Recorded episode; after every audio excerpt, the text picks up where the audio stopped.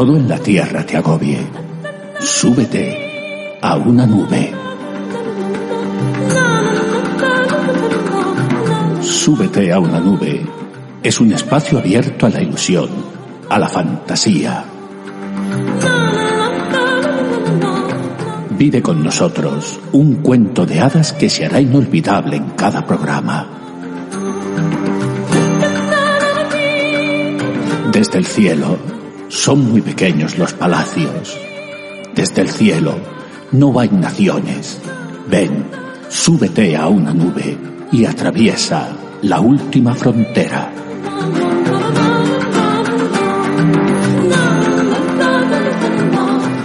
Súbete a una nube con el patrocinio exclusivo de la obra social y cultural de la Fundación Dharma.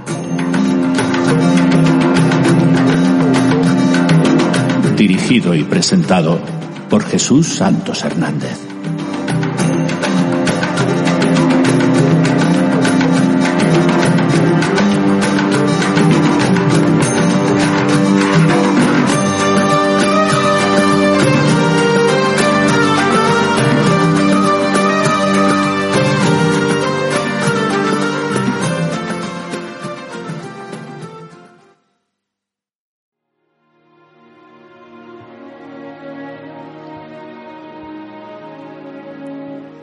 Fui esclavo y esclavista, vendedor, cliente y mercancía. Fui político, discurso retórico y masa enfebrecida. Fui muerte, vida, sanación y herida, hasta que al fin quiso la suerte que dejando a un lado lo aparente y de la materia converso, pudiera gritar al fin, yo soy universo.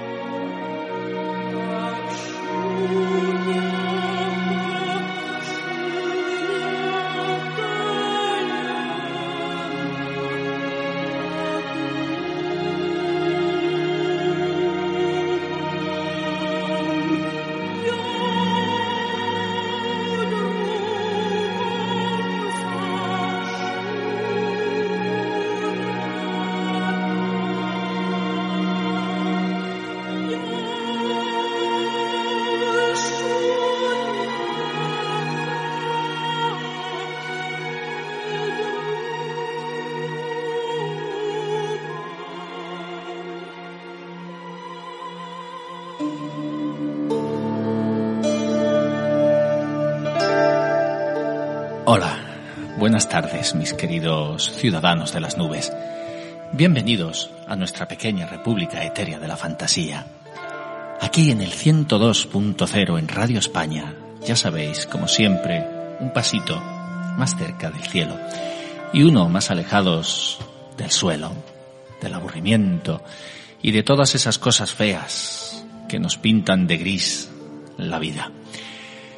Hoy es jueves y nos vamos a adentrar en ese mundo de las letras, en ese mundo también místico, mágico y misterioso, que son algunas de las historias que traemos hasta aquí y algunos de los temas que abordamos en las nubes. Hoy vamos a hablar de derechos humanos y de derechos divinos, ¿por qué no? Quizá puede tener alguien más derechos sobre este universo que la propia divinidad. Pues no lo sé, vamos a, a ver qué es ello. y vamos a contar una historia de Cuco y su familia. Y este tal Cuco no es sino un gorrión, que el muy Cuco se ha introducido en un hogar eh, alicantino y convive como uno más. Y para hablar de todo esto y de muchas más cosas están conmigo aquí en mi nube mi querida dama del Torreón, Hilde, buenas tardes. Buenas tardes. Yo quiero poner notas de color, ¿eh? Tú has dicho esta vida, ¿cómo has dicho? Perdón, como he dicho, no, no he dicho que viviendo donde nos alejamos de lo gris que a veces nos pinta la vida. Pues Por eso aquí le pintamos los colores yo que en la venía nube. caminando, que te juro que estaba en el suelo, eh, venía viendo el puerto y es que era una imagen con la puesta de sol impresionante. Claro, porque el, porque, porque el mar, el mar ya, el mar ya es otra creación. Wow, qué maravilla. Los rosales pero pletóricos. No sé, muy hermoso. Un Fíjate, por eso digo que es que... ¿eh? Patrick, buenas tardes. Buenas tardes, es primavera y felicito a todos, ¿eh? ¿Tú has, venido, ¿Tú has, venido, zumbando con abejorro hasta aquí? Zumbando con abejorro porque llegaba tardísimo y ha sido zumbando con abejorro. No tengo tiempo a mirar el, puerto. Oye, esta reflexión que ha hecho nuestra querida dama del Torreón a despecho del logro mediocridad que trata de custodiar la torre donde vive, viene muy al cuento porque a mí me gustaría que algún científico alguna vez fuera capaz de fabricar un simple pollito la hermosura de un pollito, como saben tanto, ¿verdad? Y son capaces de construir tantas máquinas, pues a ver si pueden fabricar un pollito. Y uno no deja de asombrarse, ¿verdad?, del diseño prodigioso y maravilloso del que está dotada la naturaleza. Por eso cuando todos estos pezo bestias de la manipulación genética y todas estas cosas se ponen o tratan de jugar a lo que no les pertenece y en lo que no entienden, la verdad es que se me ponen los pelos como escarpias. Como escarpias, sí, suponíamos. Porque ni siquiera son eso, son capaces de crear un pollito en un laboratorio podrás crear una computadora, el señor Puertas que vende ventanas, pues podrá crear todos los programas que quieran y que se quedan colgados y todo esto, pero ningún halcón se queda colgado en su vuelo, ni falla cuando tiene que emprender el, vuelo, ni la pleamar ni la bajamar se alteran, ni ninguna de estas circunstancias. Así que pues en uno de los cuentos de historias de un viejo olmo, en el de la bailarina, creo recordar, se dice, ¿qué mujer puede igualar con sus cosméticos el bálsamo de la primavera. Qué bonito.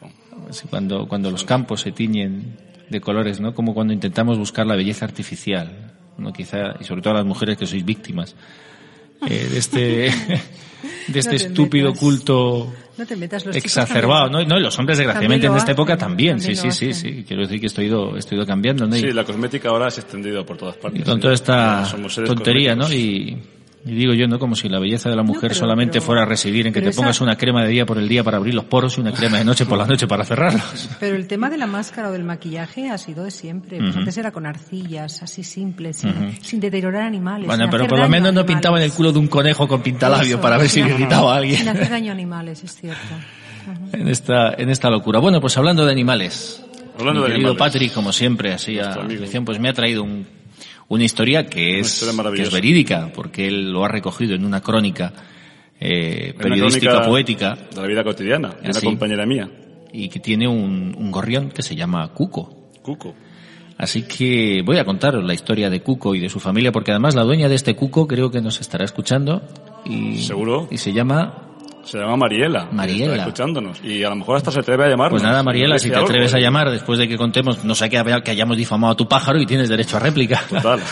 el teléfono es el 965 14 24 25. 965 14 24 25. el teléfono de los, de aquí, de los, de los replicantes, replicantes, Que suena así a genético, ¿verdad? Esto de los replicantes. La película terrorista. Suena a Blade Runner, los replicantes. o los pellejudos, como los decían en la, en la película. Bueno, pues vamos a ver qué le pasó a este cuco y a su familia.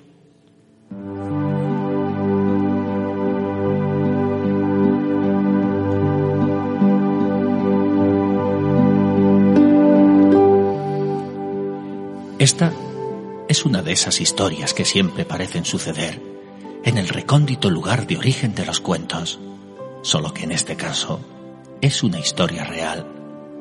Es la historia de un pequeño gorrión que se perdió en una ciudad real llamada Elda, provincia de Alicante. Un día del mes de agosto, de hace tres años y pico, y conviene recordar que los gorriones y demás congéneres siempre cumplen los años más inexactos de todos los animales, por aquello de lo del hipico. Cayó del cielo, decía, un pequeño huérfano extraviado que no sabía volar ni comer. Uno de esos candidatos seguros a convertirse en el almuerzo de cualquier gato de vecino, en menos que se dice pío. Y pío era lo que decía, llamando la atención de Mariela y su familia, los cuales se apresuraron a recogerlo con espíritu maternal y a cuidarlo lo mejor que supieron, pues eso de criar pájaros era para ellos algo tan insólito como preparar una langosta para la universidad. Con grandes mimos y el sabio método de acierto y error, más el sabio impulso de la madre naturaleza, aquel pequeño animal se nos ha convertido, tres años y pico después, en un gorrión insólito. He aquí alguna de sus instantáneas cotidianas. Despierta con el primero de la familia, que suele ser Mariela. Vive en la casa libremente, entrando y saliendo de la calle cuando le apetece. A la una y media en punto, se planta en la mesa y canta que es la hora de comer. Es la señal para la familia. Si se le deja solo, protesta cuando quiere compañía. Roza el labio inferior de Mariela cuando tiene hambre y canta cuando tiene sed de un modo que todos entienden. Odia las jaulas y cuando tiene que viajar hay que encerrarlo en una, pero con un dedo dentro para su tranquilidad. Todavía no sabe hablar, pero ¿quién lo necesita a estas alturas? Dato importante, no hay constancia de gato en la familia de Mariela, a la que hay que felicitar con calor, porque su trabajo es digno de toda clase de elogios. Y conviene que recordemos, de paso, que la mayoría de los humanos actuamos como los gorriones, exactamente como actúan los gatos. Los, los contemplamos con indiferencia o nos los comemos. Ojalá que esta historia real nos haya tocado la parte del corazón que nos impulse un poco más hacia ese tipo de actitudes que corresponden a las personas verdaderamente civilizadas, que nada tienen que ver con las personas cultas que consideran a los animales como a seres de inferior condición, lo cual les da permiso moral para llevarlos al matadero.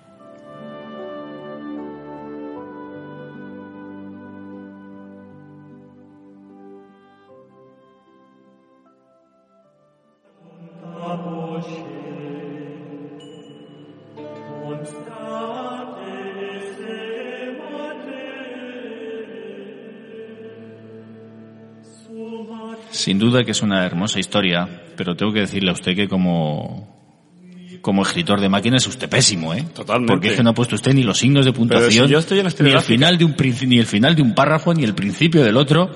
Yo estoy en la estereográfica todavía. No he superado la fase de la estereográfica y creo que por ahí hay unos bichos No, aquí os se habéis, puesto, que- habéis puesto a hacerme exámenes así de, de locución, así a primera lectura que vamos.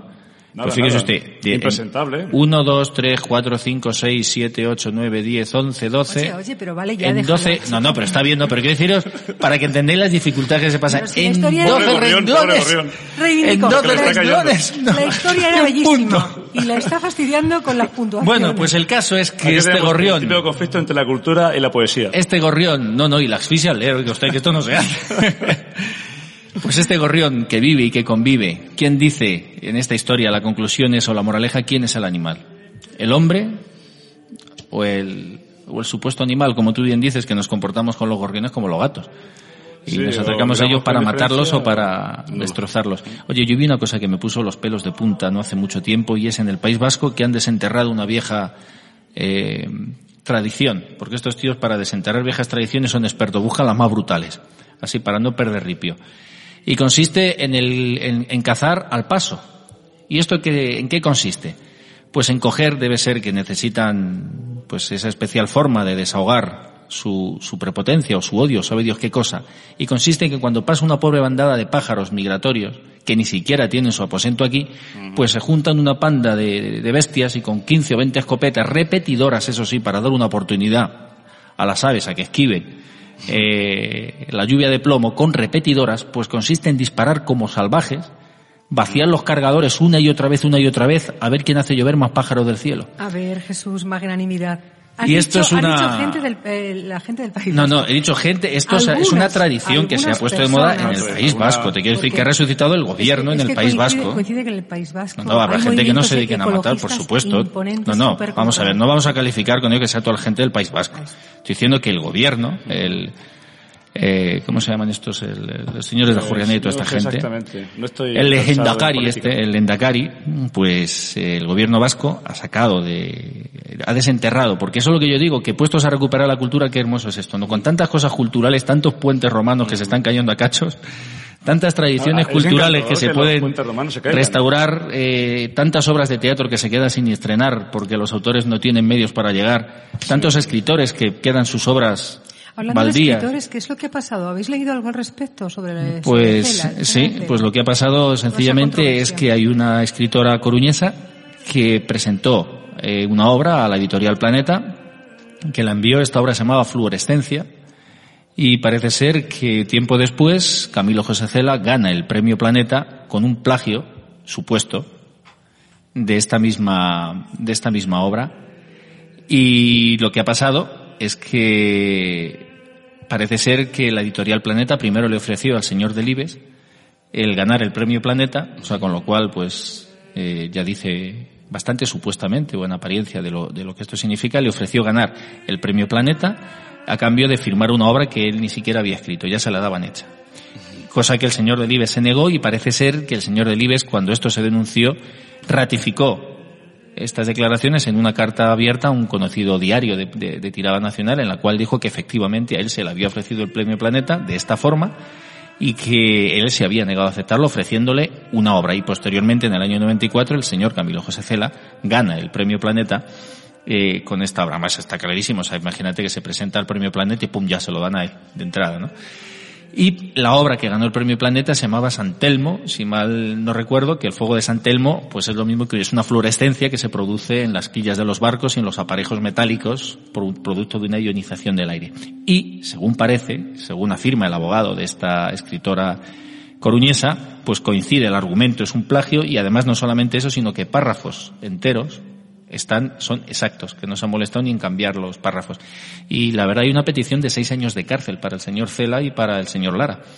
Así que vamos a ver en qué queda, en qué queda todo esto, supuestamente. De todas formas, eh, como siempre, hay que presumir la inocencia de todo el mundo y serán los tribunales, en su caso, quienes dictaminen. Vamos a hablar con Mariela porque creo que está la dueña de tan oh, suculento gorrión. sorpresa. de tan hermoso pajarillo. Buenas tardes, Mariela. Hola, buenas. Ha hablado con voz de gato. Ha dicho suculento gorrión. Sí, sí, por eso lo he dicho. Mariela, ¿está por ahí el gorrión? ¿Nos puede contar algo? El gorrión ahora mismo acaba de comer, ha bebido y ha decidido acostarse un ratillo, a descansar la comida. Oh, lo que sabe. Oye, vive con vosotros hace tres años. ¿Y pico?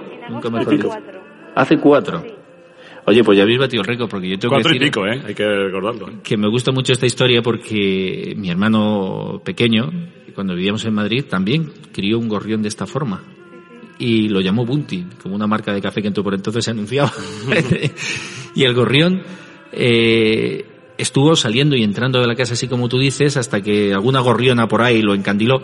Mm. Pero lo curioso me acuerdo que yo venía de, entonces estudiaba yo en el instituto y cuando venía andando por la calle se nos posaba en la cabeza desde, donde nos vieras, entonces se te venía derecho y, brum, y se te posaba el pájaro en, en, la cabeza.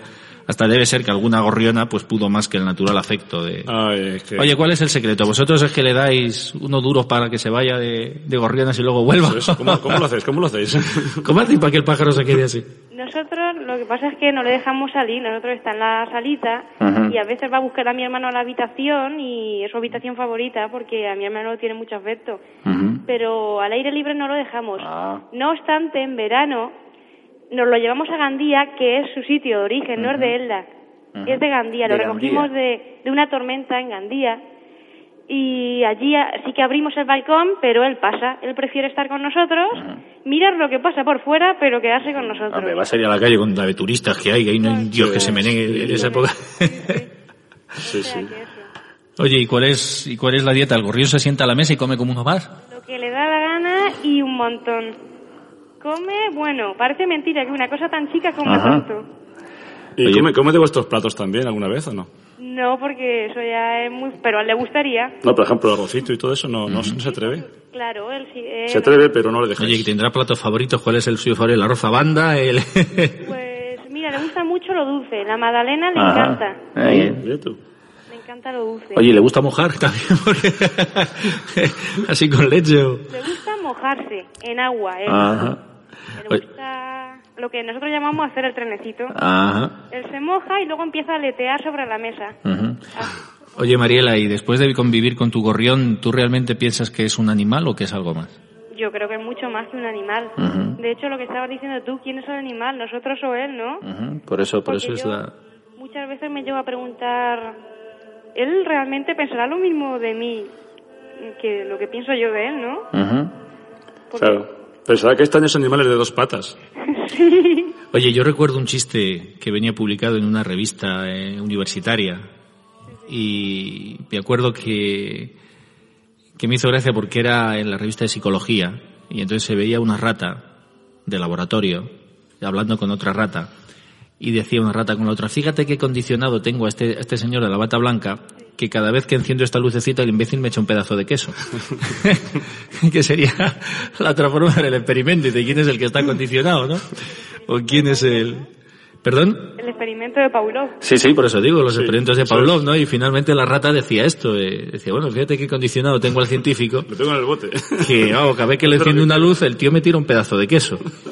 Así que todo tiene dos lecturas. Pues Mariela, me alegro mucho de que convivas con tu gorrión, que convivas todos los años, que la naturaleza deje, deje vivir a un gorrión contigo y que nunca se encuentre con ningún animal de estos, de, de, caz- de- de estos que cazan a contrapasa, se llama eso. Me acabo de, me acabo de acordar. Y, y muchas gracias por haber llamado, Mariela. Venga, un beso. Hasta siempre. Adiós. Pues esa era la historia de nuestro gorrión Cuco y, y de su familia. Hacemos un paréntesis para la publicidad. Volvemos enseguida. Radio España Alicante. 102.0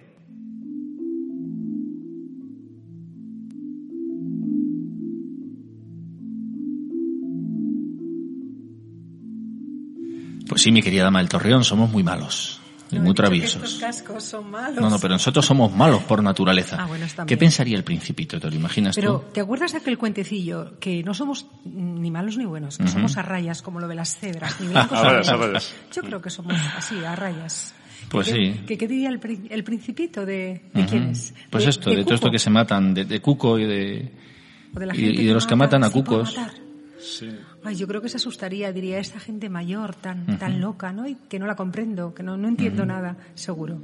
seguro Hay un no. pasaje en el Principito cuando habla con la serpiente que reflexiona muy bien sobre, Los sobre la muerte, los miedos, Los miedos, la muerte. los temores. Quizá esta forma de ser agresivo, de ser agresiva con seres inferiores, tal vez sea una forma de dar salida a nuestros miedos. Yo creo que en parte sí. Quizá sea... Están ahí solapados nuestros miedos y los vamos los vamos sacando a través de ir masacrando lo que lo que tenemos por delante que es inferior, no inferior, sino más débil. Yo honestamente, y aunque va a parecer una comparación bestial, pero yo pienso sinceramente que se comienza matando animales indiscriminadamente y se termina matando hombres en genocidios masivos como estamos viendo con el mismo, con el mismo espíritu. Porque finalmente la, la- la violencia se incorpora en la psicología de tal forma, el, el- el gusto por la matanza, que a mí no me sorprende, lo más mínimo la verdad, que luego entren en las casas así, saquen, hablando de los derechos humanos, pues saquen a miles de personas y sin ningún escrúpulo, porque es algo que yo siempre pensé, no digo, bueno, ¿y qué tiene que pensar un tío? Un soldado estos que va con un, No piensa. con un naranjero, Si con piensa. tal, y gente, pim, pam, pam, pam, pam, pam, y se pone a disparar indiscriminadamente contra personas. Metterlink decía una frase histórica, decía que, que él impedía que sus soldados que sus soldados pensaran, porque el día que los soldados pensaran dejarían de ser soldados. Entonces hacía todo, todo lo posible para que no pensaran. Es que realmente la violencia es hija del miedo, ¿no? Necesariamente es hija del miedo. La persona que está segura no tiene ninguna necesidad de ser violenta, no tiene necesidad de, de fortalecer sus castillos ni preparar ningún fusil para matar a nadie, porque no tiene miedo de nadie, ¿no? Oye, pues segura. no es que estuviese preparado, pero mira, se te ha abierto el libro. Ah, es que los libros son mágicos, Justamente. saben por dónde se tienen que abrir. Es que Hilde Esa trae- una, de las, una de las características más importantes Es que de los libros. Hilde, Se Hilde abren siempre trae, trae un libro mágico, entonces justo se abre por donde, Sí, sí. Por donde se se tiene que porque justo está la historia del zorro. Claro, claro. Eh, es Hablando. Una, es una curiosidad eso. Hablando de la vehemencia de algunas noticias, pues aquí Alexander Sánchez justamente con una dulce vehemencia, pues tiene un diálogo entre un zorro y, y el principito, que si os parece podíamos Eh, porque nuestra querida amiga, nuestra dama del Podíamos leerlo y podía nuestra dama del Torreón atreverse a, a, leer. Pone aquí un contrapunto a las voces varoniles y roncas de los hombres, sí. Hoy, pero las voces varoniles y roncas son magníficas. Así que... Con estos tonos en ¿no? Además, mira, tiene eso porque vea, todo, mira, sus puntos, sus pausas, sus... Está chupado esto, ¿eh? Esto está, chupado, ¿eh? Aquí no me puede fallar. A San Superín no le vamos a echar la bronca. No la bronca. Como a ti, ¿eh? Ah, bueno, menos mal. Menos mal que hay gente que sabe escribir a máquina. Menos mal. Si no, la humanidad estaría perdida. Es que, por cierto, no, yo voy a pincharle un poco más, porque ya que estamos, es manía. ¿Usted no sabía comprar yo un ordenador? ¿Usted no sabía comprar ya el, ordenador con procesador de texto? Alguien vino con un cacharro que decía que era un ordenador y tal, me lo ofreció, sacó ahí, estaba lleno de teclas y pantalla y tal. es una cosa, es un extraño artefacto. Yo no, yo no sé de dónde sacan esos bichos. Pues a ver si de la mente infernal de algún señor. ¿eh? Pero a ver si le enseño esto ahí y así le hace, le repasa la ortografía, le pone los puntos a las comas. Es que, es, que me quiero autonomía para equivocarme. Yo quiero tener autonomía para poderme equivocar. Pues venga, vamos a vamos a escuchar el principito.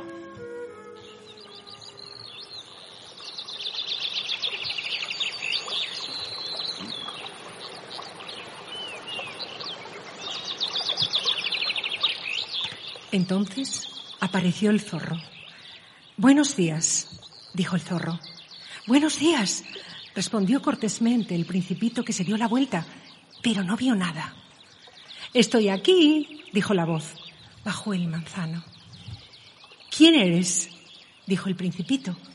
Eres muy lindo. Soy el zorro, contestó el zorro. Ven a jugar conmigo, le propuso el príncipe. Estoy tan triste. No puedo jugar contigo, dijo el zorro. No estoy domesticado. Ah, perdón, dijo el principito. Pero después de reflexionar, agregó, ¿qué significa domesticar? No eres de aquí, dijo el zorro. ¿Qué buscas? Busco a los hombres, dijo el principito. ¿Qué significa domesticar? Los hombres, dijo el zorro, tienen fusiles y cazan. Es muy molesto. También crían gallinas porque es su único interés. ¿Buscas gallinas? No, dijo el principito. Busco amigos. ¿Qué significa domesticar? Es una cosa demasiado olvidada, dijo el zorro. Significa crear lazos. ¿Crear lazos? Sí, dijo el zorro. Para mí no eres todavía más que un muchachito semejante a cien mil muchachitos. Y no te necesito. Y tú tampoco me necesitas. No soy para ti más que un zorro semejante a cien mil zorros. Pero si me domesticas, tendremos necesidad el uno del otro. Serás para mí único en el mundo. Seré para ti único en el mundo. Ah, empiezo a comprender dijo el príncipe. Hay una flor, creo que me ha domesticado. Es posible, dijo el zorro. En la tierra se ve cada clase de cosas. No es en la tierra, dijo el príncipe. El zorro pareció muy intrigado. ¿En otro planeta? Sí. ¿Hay cazadores en ese planeta? No. Ah, es interesante eso. ¿Y gallinas? No. No hay nada perfecto, suspiró el zorro. Pero el zorro volvió a su idea. Mi vida es monótona. Cazo gallinas. Los hombres me cazan. Todas las gallinas se parecen y todos los hombres se parecen. Me aburro pues un poco. Pero si me domesticas, mi vida se llenará de sol conoceré un ruido de pasos que será diferente a todos los pasos.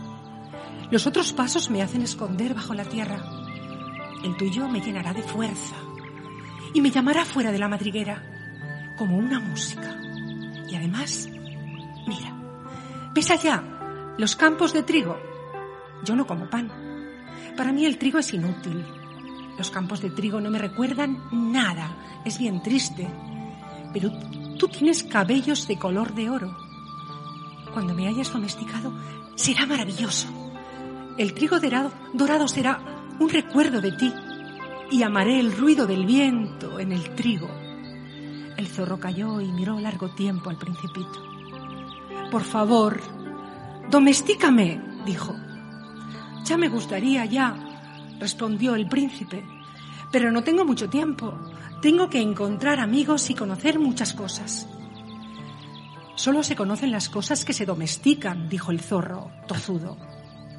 Los hombres ya no tienen tiempo de conocer nada. Compran cosas hechas a los mercaderes. Pero como no existen mercaderes de amigos, los hombres ya no tienen amigos. Si quieres un amigo, domestícame. ¿Qué hay que hacer? dijo el príncipe. Hay que ser paciente, respondió el zorro. Mira, te sentarás al principio un poquito lejos, así, en la hierba. Te miraré de reojo y no dirás nada. La palabra es fuente de malentendidos, pero cada día podrás sentarte un poquito más cerca. Al día siguiente volvió el príncipe. Hubiera sido mejor venir a la misma hora, dijo el zorro. Si vienes, por ejemplo, a las cuatro de la tarde, comenzaré a ser feliz desde las tres. Cuanto más avance la hora, más feliz me sentiré. A las cuatro me sentiré agitado e inquieto descubriré el precio de la felicidad. Pero si vienes a cualquier hora, nunca sabré a qué hora he de preparar mi corazón. Los ritos son necesarios, ¿sabes? ¿Qué es un rito? dijo el príncipe. Es también algo demasiado olvidado, contestó el zorro. Es lo que hace falta para que un día sea diferente a los otros días, una hora diferente de las otras horas. Entre los cazadores, por ejemplo, hay un rito. Los jueves bailan con las muchachas del pueblo. El jueves es, pues, un día maravilloso para mí. Voy a pasearme hasta la viña y si los cazadores no bailaran un día fijo, todos los días se parecerían y yo no tendría vacaciones. Así el príncipe domesticó al zorro y cuando se acercó la hora de la partida, ¡ah! dijo el zorro, voy a llorar. Tuya es la culpa, dijo el príncipe. No deseaba hacerte mal, pero quisiste que te domesticara. Sí, contestó el zorro. Pero vas a llorar, dijo el príncipe. Sí, respondió el zorro. Entonces, no ganas nada. Gano, contestó el zorro, por el color del trigo. Luego agregó, ve y mira nuevamente las rosas. Comprenderás que la tuya es única en el mundo. Volverás para decirme adiós y te regalaré un secreto. El principito se fue nuevamente a ver a las rosas. No sois en absoluto parecidas a mi rosa. No sois nada aún, les dijo.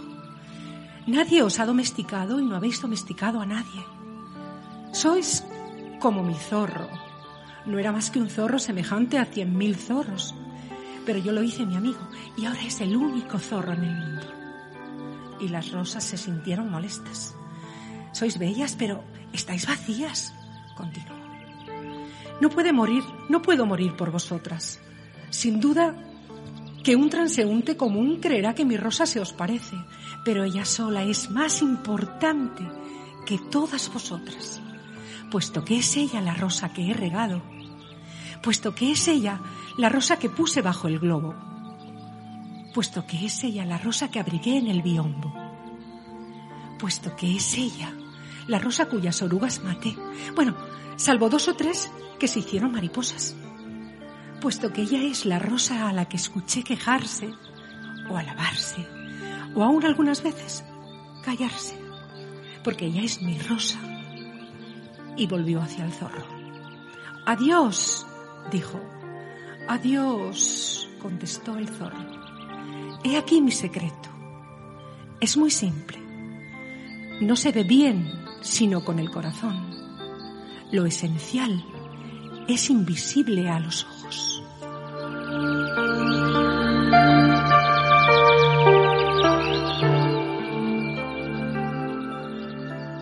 Radio España Alicante 102.0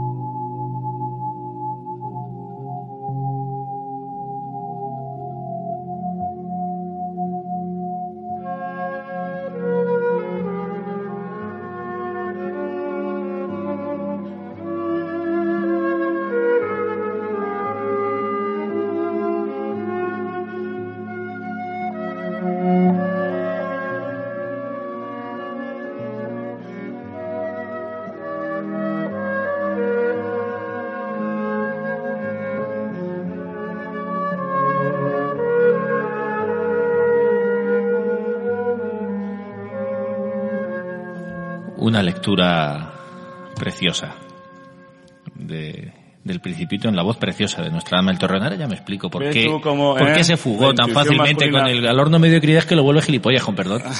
Claro, le empiezas a leer, le habla con los luces y tal, y, y, el logro, y el logro lo deja, vamos, al logro lo deja frito. Lo aburro, lo cuento cuentos, lo aburro. No, no, lo aburro, no, lo duermes como un niño. Como un niño, pues no de aburrimiento, se duerme, se duerme feliz. Es que es verdad que donde está tu corazón, ahí está tu tesoro. Oye, fijaros que esta es una frase para reflexión. ¿eh? Date cuenta que la dulzura duerme a la mediocridad. Sí, pero está también bien. despierta la poesía. Sería una buena forma de... Sí, una buena receta. Eh, abre ¿eh? el ojo de la poesía, la dulzura. Eh, la violencia, ¿no? La violencia lo cierra, ¿no? Así que cuando estéis aquejados de un ataque agudo de mediocridad, ya sabéis, el bálsamo de la dulzura es lo que lo aquieta. Llegamos a nuestra Así que vamos a... Torreón, nos lee un capítulo y nos ponemos activos. Podríamos dar pinceladas o podríamos untar con brochas inmensas ¿no? el mundo de dulzura para ver si toda la mediocridad que lo envuelve y toda esa corteza se, se quiebra y se rompe. La mediocridad es nuestro, es nuestro patrimonio, ¿no? Patrimonio de la humanidad, ¿no? A ver. Se debería declarar así. Que usted venía... Patrimonio de la humanidad. Que usted venía guerrero. Sí, yo, bueno, yo, yo no, ellos. Ellos, yo. Bueno, pues ellos venían guerrero y usted ellos venía. venían guerrero. Yo venía. O usted venía por aquí, de caso, pasaba por aquí y no, me ha puesto el micrófono. Dicho, mira, ahí están los guerreros, ¿no? Pues a ver, ¿qué quiere usted decir, qué quiere decir usted de estos guerreros? Pues lo de antifaz, ¿no? Los guerreros del antifaz son los que tienen el poder, detrás de, son los zorros de este mundo, ¿no? Los que andan por ahí escondidos en las sombras, nos ponen delante unos señores a los cuales consideramos que son los que mandan y tal, y nos creemos que son los presidentes y los, los altos ejecutivos de la, del mundo, ¿no? Y, pero eh, los que están detrás de las cortinitas manejando esta marioneta nunca los conocemos, nunca salen en la tele, ni vamos, nunca nos invitan a, ningún, a ninguna fiesta a la gente, ¿no? Entonces, ellos son los que originan todos los caos que actualmente hay en el mundo, ¿no? Y, y, el lema fundamental es el lema demoníaco este de ata, separa y divide. Es que esto del principito uh -huh. me ha recordado mucho esta historia. La historia de eh, domestícame, es decir, átame a ti, ¿no? Pero lo que ata también separa. Si yo te ato a mí, también te separo de mí. Es que esto no es una paradoja, uh -huh. pero funciona así, ¿no? Y te separo de los demás. Y te separo de los demás, por lo tanto, te divido con respecto a los demás, ¿no? Entonces, este principio funciona muy bien en la política, porque de hecho los políticos los practican todos los días. Y es, una de las, es uno de los fundamentos de su poder. Y claro, ese es el, el, poder que nosotros le damos cuando le decimos, domestícanos, auxílianos, estamos solos, estamos perdidos, os necesitamos.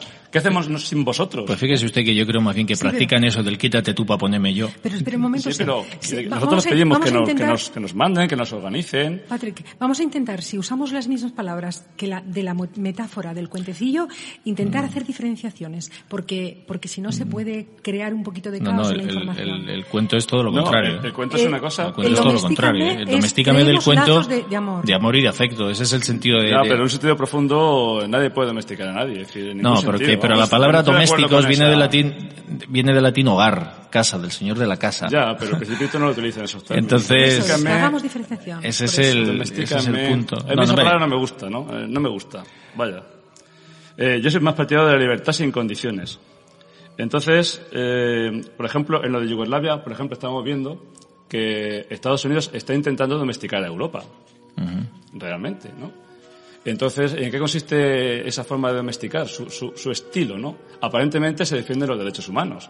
Pero Amnistía Internacional, por ejemplo, en su, en su informe anual, nos hace, nos recuerda que hay, todavía hay 141 países que violan los derechos humanos y entre ellos están los Estados Unidos, precisamente, uh -huh. que son los aparentes defensores de estos derechos, ¿no? Con sus 40 millones de pobres, con su pena de muerte todavía en muchos estados, con su historia increíble de... Sí, con la justicia para ricos. La justicia para ricos, ¿no? Y luego, por ejemplo, cuando bombardean Yugoslavia para defender los derechos humanos y aplastan a los humanos que están allí, en Belgrado, por ejemplo, y no tienen nada que ver con la guerra, entonces a eso le llaman efectos colaterales, ¿no? Entonces, claro, esta es la historia. Entonces, no hay derechos humanos para, los, para el pueblo saharaui, no hay derechos humanos para los kurdos de Turquía, ni para los 40 millones de pobres de los propios Estados Unidos, ni para los 40 millones de hambrientos que se mueren cada año, eh, para eso no hay derechos humanos, ¿no? Pero entonces, claro, eh, nosotros, cuando vienen los Estados Unidos a Europa y, y, organizan esta guerra, está claro que no es para defender los derechos humanos, sino para apoderarse, para dividir Europa y para convertirse en el dueño de la situación a nivel internacional. Porque Europa en este momento es la única sombra internacional de los Estados Unidos a nivel comercial y a nivel político. Entonces, ¿cómo cargarse Europa invadiendo Yugoslavia? Es que es muy sencillo.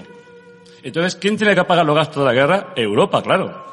¿quién, quién va a, a, conseguir un auge económico impresionante con esta guerra? Estados Unidos, claro, con sus innumerables industrias relacionadas con la guerra. Es decir, la industria del textil, de la química, de, del armamento, en fin, todas estas, estas historias, ¿no?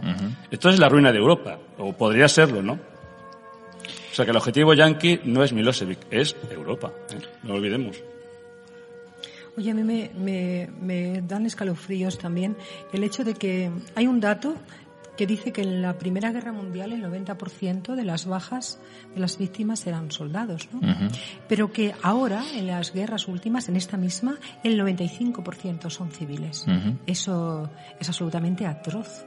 Sí. Y, y además, en este caso, supuestamente civiles que quieren ser salvaguardados son los propios civiles que quieren ser eh, preservados uh -huh. de, de, un mal mayor. Yo no uh -huh. sé. Además, en eso hay un cambio en la cultura bélica, porque desde, desde 1800 aproximadamente, desde las guerras napoleónicas, salvo ciudades amuralladas que se conquistaban, no se bombardeaban las ciudades. Entonces no, se consideraba desviado. De hecho, los ejércitos eh, napoleónicos, salvo que fuera una ciudad amurallada, y que a la cual se ponía sitio, porque un ejército se había encerrado ahí, pero no era lo habitual y aún así se intentaba rendir la plaza. Pero no se destruía, no se, no se bombardeaba, de hecho se bombardeaban las, las murallas.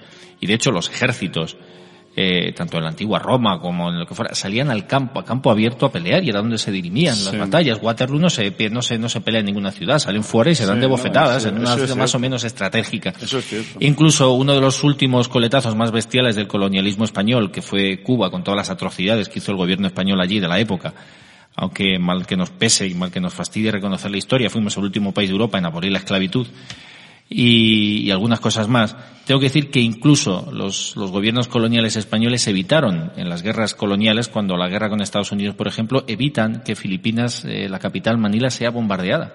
Uh -huh. Y una de las causas del desastre de, naval es porque los barcos, en vez de colocarse bajo el amparo de las baterías de tiro costero que estaban ubicadas cerca de la costa en Manila, ante la amenaza norteamericana de que si se, si se ubican bajo la protección de estos cañones van a bombardear Manila, las unidades navales salen, se, se colocan en la desembocadura de la bahía de Manila, donde evidentemente son, son hundidas porque no tienen, no tenían armamento para hacerlo. Quiero decir que durante un tiempo hubo esta cultura en lo bélico, es decir, se rendía la plaza o se peleaba fuera, pero a la población civil efectivamente no se la atacaba y durante la Primera Guerra Mundial se respetó eso. Y sabéis, eh, ¿cuál fue la primera ciudad que se bombardea después de la Primera Guerra Mundial? O sea, lo bestia, pues nos toca a los españoles en la guerra civil. ¿Es un examen? Hasta la guerra civil no. Es la constancia de lo bestias que hemos sido en este país históricamente para algunas cosas, porque después nos estrenamos. Sí, aquí, sí, el bombardeo de Barcelona, el de Asturias, etcétera, etcétera. Quiero decir que después son nuestros gobiernos los que se encargan de bombardear nuestras propias ciudades. Lo cierto es que la violencia este fin de milenio está alcanzando sí. cotas de sofisticación elevadísimas. Oye, que lo que se ha gastado, que lo que se mandaran, ¿creéis no, no, que no habría tanto Marte marciano? Ya han mandado. Sí. Bueno, ya estuvo Thatcher y no, no ha habido gobernante más salvaje que esta, sí, más, claro, más dura. Con el sexo, ¿eh? poco, no seamos ingenuos. El poder no está en manos de los que aparentemente no, no, lo perdona, tienen, ¿eh? Perdona. que aparecen ahí en la, la pantalla sabemos, de la televisión. Ya sabemos ¿eh? Ellos hay, no son nada. ¿eh? Ya ellos sabemos no o nada. intuimos que hay un poder en la sombra. El poder, pero, el poder está en la sombra. El poder en la sombra es posible que sea también masculino. ¿Es posible? Pues. Hombre, solamente, solamente por coherencia. Es Vaya, económico. si lo representativo es tan masculino, es probable que el poder en la sombra no dejen a las señoras, evidentemente. A mí me cabe. Nunca lo sabremos, tú y yo nunca lo que, sabremos. De que si hubiera más mujeres, más mujeres eh, al mando de las naciones, es probable que no se fuera tantas guerras. Mira, las mujeres, eh, puede haber Thatcher. Es feminista, es feminista. Eh, Perdona, reconocemos tu no, no, yo, yo estoy mujer, con ella de acuerdo con matizaciones. El, plan, el, el, el, hecho, el hecho femenino, no, no no va por ahí.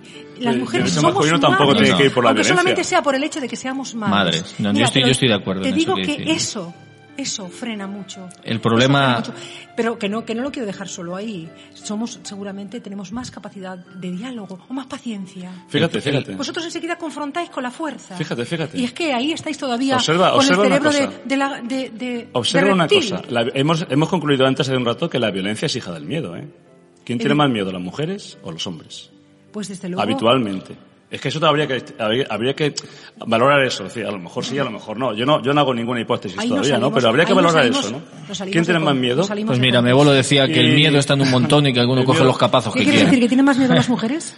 Hombre, habitualmente, No Habitualmente, creo. ¿qué con decir? Yo no en la estoy de vida acuerdo con social, eso. No ¿no? creo. Aquí hay otra mujer que está en la, sombra, pero no es del poder. No creo, porque además, mirar, hay una cosa, Patri, yo en esto, una cosa que sí que estoy absolutamente de acuerdo, y es, mira, los ejemplos de mujeres solas. Entonces, las mujeres tienen muchas razones para tener miedo. Mira, yo tuve el ejemplo en mi casa. Mi abuela se quedó viuda con tres hijas. En la, en la posguerra se le negó una pensión porque su esposo, su, marido había sido republicano. Y, murió un día antes de que saliera el decreto de que se, de que se hacían las, se tenía derecho a pensión, un día. Y en un día no, pero finalmente fue por eso, fue ya como vengarse hasta en lo más íntimo, ¿no? Ya decir, te puedo humillar más. Pues yo te puedo asegurar que son más los hombres que abandonan su hogar por cobardía y me voy a comprar tabaco y no vuelven, pero es rara la madre que se marcha de casa y deja a su marido con tres hijos colgados y desaparece. Por ejemplo, y mujeres, casos de mujeres que solas ellas, sin ninguna ayuda, han sido capaces de sacar a sus hijos adelante, de criar no tres, sino hasta dieciséis, solas. O como el caso de mi abuela, que pasó 30 años fregando suelos en dos sitios distintos para conseguir sacar a sus hijas eh, adelante, a mí me parecen ejemplos encomiables. Si bien es verdad que hay hombres que se han roto la espalda trabajando por su familia, que eso no quiere decir lo que, sucede, el problema, el problema es que cuando la mujer gobierna, no gobierna el hecho femenino. Ese es el problema, sino que la mujer mimetiza. Es una entidad tan sola y además completamente insuflada por cantidad de fuerza masculina. Porque si uno lee, uno lee los personajes históricos, las reinas, tú lees Isabel II, Isabel de Inglaterra. Esta persona tía salvaje, o sea. De todos modos, vamos a ver si conseguimos algo y ver, si cambiamos. Ahora, yo sí estoy de acuerdo en esto, ¿eh? O sea, como cantaba la Jota si las mujeres mandasen. Solo por probar, Patrick. Si el lado, pero no, no es si la mujer es si el lado femenino. Si el lado femenino. Si el lado que también lo tenemos los hombres, ¿eh? Y yo lo reivindico. Por ¿eh? supuestísimo. Decir, lo reivindico. Patrick quiere decir que mm, intentará buscar el lado femenino para que sigan ellos en el poder. eso es lo que intuye. Bueno, no, no, no, que va. Eso es lo que ha dicho. ¿Qué dice? Yo no he dicho eso. no quiere mojarse. Tú. Lo que, yo, lo que quiero decir es que lo que sí que sucede, por lo que antes hayamos apuntado, de cómo progresivamente la guerra va siendo más despiadada, en el sentido de que va abarcando a más gente que no tiene nada que ver con la guerra en absoluto, aparentemente por lo menos, ¿no? Porque habría que ver si en el fondo de nuestra conciencia le estamos apoyando en toda esta historia, ¿eh? Porque uno puede decir, yo soy pacifista, pero sentir odio hacia el vecino, ya no es pacifista, ¿eh? Entonces, eh, el asunto está en que sí que, sí que se puede observar que a nivel global hay una pérdida de la conciencia de la humanidad. Es decir, progresivamente la humanidad, global, a nivel global, ¿no? Hay una pérdida de conciencia. Y esa pérdida de conciencia supone también que somos cada vez más despiadados en las guerras, por supuesto, ¿no? Y también y tal vez habría que analizar si también en la vida cotidiana de la relación con los demás esto sucede. A mí me gustaría, ahora que dices de pérdida de conciencia, que el próximo día mm, habláramos de, los medios de, de contaminación que son los, los medios de comunicación. Los medios de comunicación. en este caso, contaminación. Sí, sí, es cierto, porque tú, hoy, tú misma reseñabas como una noticia eh, que era bastante en, radio, se ha informado mejor, tengo que decir eh, que esta noticia se ha dado también en radio y ha sido mejor tratada de lo que ha sido tratada en la prensa gráfica, lo que pasa con, con el, con el premio Planeta, con Cela, ¿no? Mm. Quizá, quizá por esto es verdad. Y a mí me consta que periódicos han, no han publicado determinadas noticias ecologistas porque la empresa en cuestión que estaba produciendo el desaguisado publica páginas completas en prensa que eso agrede el interés, el interés económico.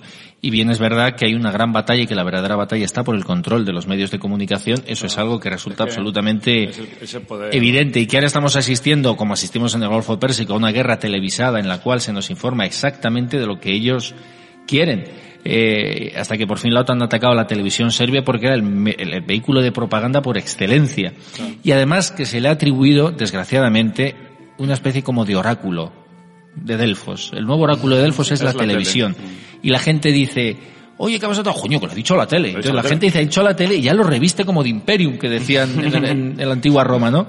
Coño, lo ha dicho la tele, entonces ya lo ha dicho... Entonces la gente va a misa. Mm. Lo que dice la televisión va a misa.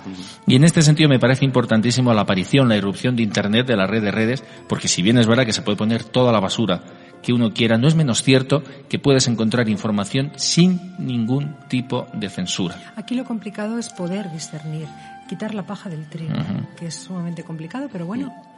Algo habrá que hacer. Pues sabéis que lo más complicado es conseguir que los programas de una hora duren hora y media en 60 minutos. Sí, está... Yo y este se nos ha terminado. decir algo sobre los derechos de la humanidad. No los derechos humanos, sino los derechos que nos corresponden. Pues tienes 30 segundos porque si no, Juan Valiente, nuestro técnico, que es más valiente que Juan, te corta. ¿eh? Lo digo todo seguido y, y, así se nos queda un poco así como para introducción. Pues los derechos de la humanidad como seres espirituales que somos son la libertad, la igualdad, la fraternidad, la justicia y la unidad. Pues perfecto, que así sea. Os recuerdo que el próximo martes en el Centro de Creatividad a las 9, a la, entre, perdón, a las 7 de la tarde va a estar Puri Maharaj, que es un monje de 88 años de la India que viene a dar una conferencia aquí en la ciudad de Alicante. No lo perdáis porque la entrada es gratuita. Me voy hasta el próximo lunes, que nos vemos aquí en las nubes con una última reflexión, como siempre, donde se guardan las cosas bellas.